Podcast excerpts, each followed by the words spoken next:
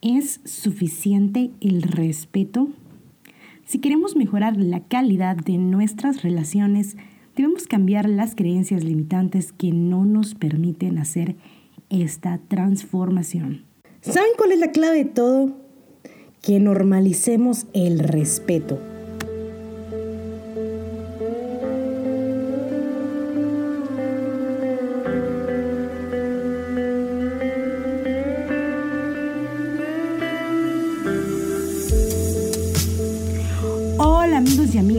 Se encuentren muy, muy bien. Es un día muy bonito, aunque no sé en qué día lo estás escuchando tú, este querido episodio, episodio número 7 de segunda temporada.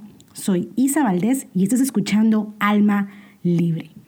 Y mira que este tema tan curioso de ¿es suficiente el respeto?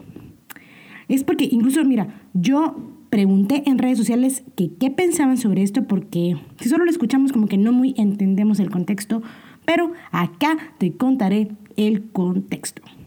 Estaba revisando las redes porque pues a eso me dedico y, pues que tengo que pasar tiempo en las redes sociales y encontré una imagen que decía algo así como persigue tus sueños, no te rindas, confía en ti mismo y por el amor de Dios, rodéate de personas que te respeten. Mira, te voy a ser muy honesto, la verdad pensé que iba a terminar como en algo más inspirador, ¿no? Como rodéate de personas que alimenten tu mejor versión o de personas que vean tu verdadero valor. ¿Qué sé yo? Pero mira, al parecer el respeto es la mayor aspiración de muchas personas. Mira, la publicación en sí no es lo más importante, sino más bien es importante poder ayudar a las personas que piensan de esta manera a levantar sus estándares, a mejorar su calidad de vida. Claro que es importante que nos rodeemos de personas que nos respetan, ¿no? Pero si lo convertimos en una aspiración, si tenemos la necesidad de pedirle al cielo o al universo que nos mande a personas que nos respeten, estamos poniéndonos una creencia limitante de que es difícil encontrar a personas que nos respeten. Estamos poniendo también una creencia limitante de que lo mejor que podríamos encontrar en calidad de personas es rodearnos de alguien que nos respete. O peor aún, que apenas si merecemos respeto, que los demás no nos respetan.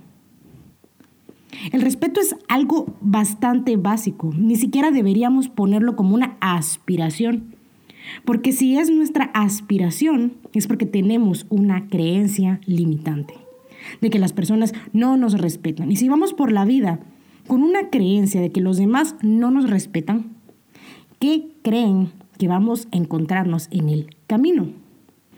Y en serio, entiendo totalmente cuando vi tantos me encorazonan en la publicación porque sé que muchas personas pueden vivir por mucho tiempo pensando que no merecen respeto, que no merecen que los demás les traten bien, que les tomen en cuenta y que por, esa misma razón yo entiendo que hayan personas que aspiren a tener respeto, pero cuando vamos trabajando en respetarnos a nosotros mismos, en poner límites saludables, en mejorar nuestra confianza en nosotros mismos, el respeto es algo que simplemente se da por añadidura.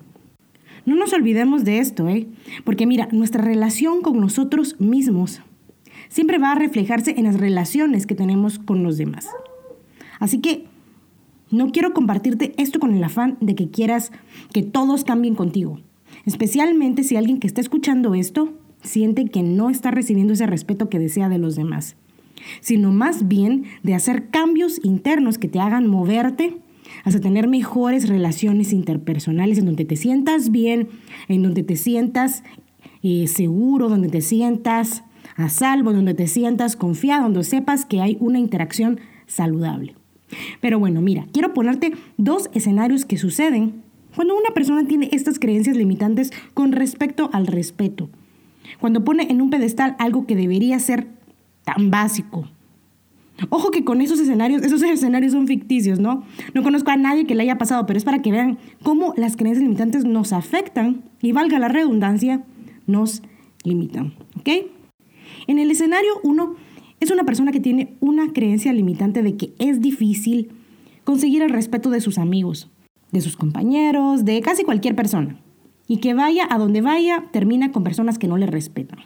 Es fácil decir, Ey, es que mi problema es que me junto con personas que no me respetan. Pero si lo vemos a detalle, el problema es más profundo que eso. Si a donde sea que va le sucede lo mismo, es que hay algo que no está haciendo bien la persona. Porque digamos ya no, no puede ser que a cualquier lado que vaya pues le pasa lo mismo, ¿no? Por ejemplo, si alguien te falta el respeto, tú ves que es una persona que no respeta los límites saludables, pues es muy fácil, ¿no? Simplemente tú decides que, puedes cortar comunicación con esta persona o que o si es alguien de tu trabajo, que vas a interactuar de una manera muy práctica, solo para lo, lo excesivamente necesario. Porque una persona que sabe relacionarse de manera saludable respeta los límites de los demás. Pero si esta persona ni siquiera sabe poner límites saludables, si alguien le trata mal, dice, bueno, no pasa nada. Si alguien le falta el respeto, no dice nada. O incluso, más allá, intenta agradar a quien le hace la falta de respeto. ¿Quién, quién está creando una realidad difícil para sí mismo? Claro, pues él. Todo empieza desde adentro. Digamos que se llama Juanito, ¿sí? Juanito, que es un nombre común. Sí, Juanito tiene creencias internas de que tiene menos derechos que los demás. Si Juanito tiene creencias internas de que tiene menos derechos que los demás, de que lo que tiene es lo que hay, y, o que es mejor no hacer problemas con otros, de, que es mejor dejar que los demás le falten el respeto para no molestarlos, eh, que es mejor, bueno, que no es, que es mejor no causarles una incomodidad. Entonces, ahí Juanito está poniendo la comodidad de otros sobre su propia dignidad. Y pues claro que esto termina por reflejarse en todas sus relaciones. ¿Sí? Porque definitivamente, pues muchas veces poner límites saludables no es lo más cómodo del mundo, ni lo más fácil, pero definitivamente es una seña de que sabemos lo que nos merecemos. Pero entonces, ¿qué puede hacer Juanito en este caso, no? Pues claro, trabajar en poner límites saludables, encontrar esa sensación de respeto hacia sí mismo, encontrar ese valor propio dentro de sí mismo. Y créanme que cuando uno hace estos cambios internos, todo nuestro alrededor cambia. Porque somos como espejos, ¿no? Somos como espejos.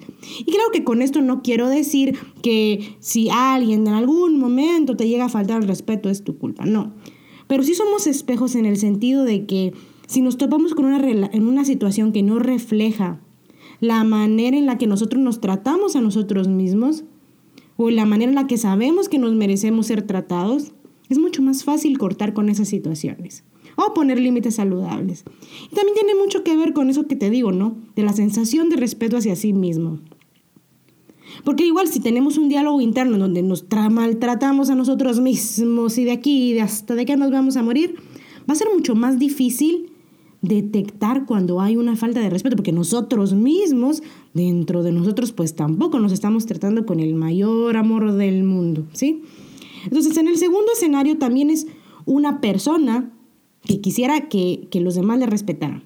Pero esta persona tiene una creencia limitante de que las faltas de respeto son más o menos normales, de que la gente se agita y que es algo normal, por decirlo así. Pero a diferencia del, del, primer personaje, vamos a ver que este personaje últimamente desea que su vida cambie, ¿no?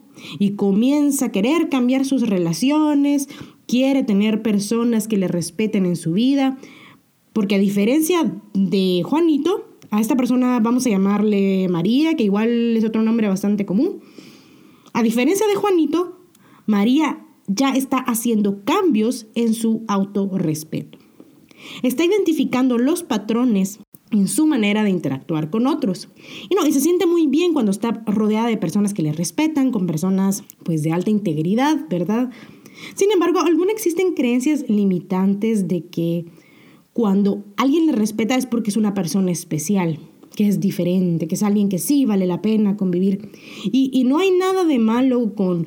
No es que sea totalmente mal esta creencia, pero vuelvo a lo mismo.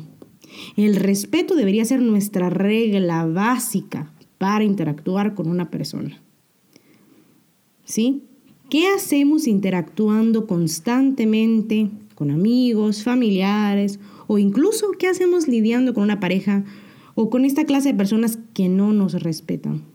¿Qué es lo que sucede en este segundo escenario? Que María viene e idealiza a las personas que respetan. Todavía existe cierta creencia limitante en cuanto a su valor propio, en cuanto a lo que se merece, que no le deja subir ese nivel, que no le deja mejorar la calidad de sus relaciones interpersonales. ¿Qué podemos hacer para salir de una mentalidad así como la de María? De que apenas rasca la superficie de las relaciones saludables, digamos. Bueno, primero que nada, pues claro, cerciorarnos de que nosotros también pues somos personas respetuosas hacia los demás, porque bueno, otras personas respetuosas no querrán convivir con nosotros si tenemos actitudes tóxicas, desagradables hacia ellos y claro, ¿no? Trabajar en su confianza en sí misma, ve y porque cuando trabajamos en nuestra confianza, en nuestro amor propio, es mucho más fácil ver qué es lo que nos merecemos. Lo bueno no, lo buenísimo, ¿ya? Que levantemos un poco esos estándares, porque no vamos a hablar de expectativas, porque las expectativas es que queremos que una persona actúe de cierta manera porque si no, no nos sentimos bien. Estándar es más bien como un filtro, es diferente, ¿ok? Y entender que nos merecemos interacciones saludables, pero no solamente saludables, sino que también nos aporten. Cuando dejamos atrás las conexiones que no, que no saben interactuar de manera normal, digamos, porque, bueno, el respeto es normal, ¿ya? Cuando dejamos eh, esta clase de interacciones atrás, es mucho más fácil aspirar a más. Es mucho más fácil enfocarnos en mejorarnos a nosotros mismos, enfocarnos en crecer, en crear, en construir algo bueno para nuestra vida, incluso en fortalecer nuestros valores que son tan importantes. Cuando estamos enfocados en crecer, es mucho más fácil aspirar a más. Recuerden que cuando que nos terminamos pareciendo a las cinco personas con las que más convivimos. Si nos juntamos con cinco personas que tienen algo que nos aportan, nosotros vamos a ser esa sexta persona que también aporta a los demás. Si nos juntamos con cinco personas que alimentan nuestra mejor versión, porque ellos también quieren ser su mejor versión, vamos a terminar siendo alguien que puede ayudar a los demás a volverse su mejor versión. Si nos juntamos con cinco personas que ven nuestro verdadero valor, porque ellos también ven su verdadero valor, vamos también a ser una persona que puede aportar esto a los demás. Vamos a seguir creciendo, mejorando, Van a ser personas que nos nutren, que nos fortalecen. Ya no estamos hablando solo de respeto, estamos hablando de calidad. Y no te sientes mal si sientes que te falta hacer muchas cosas para subir este peldaño, tus relaciones interpersonales, porque todo es un proceso. Pero todo es cuestión de ser consciente. Mientras más conciencia tenemos sobre nuestra situación del presente, más influencia podemos tener en nuestro futuro. Se la repito porque esto es muy importante. Mientras más conciencia tenemos sobre nuestra situación en el presente, más influencia podemos tener en nuestro futuro. Y bueno amigos, eso fue todo por hoy. Un episodio con mucho cariño que espero les haya gustado. Séptimo, séptimo episodio de segunda temporada. Les mando un saludo a todos en México y en Estados Unidos, que es en donde más me escuchan en este momento. Y pues claro, mi querida Guatemala, que ahora mismo está en el tercer lugar de los oyentes de Alma Libre. Soy Isa Valdés, un abrazote para todos y hasta la próxima.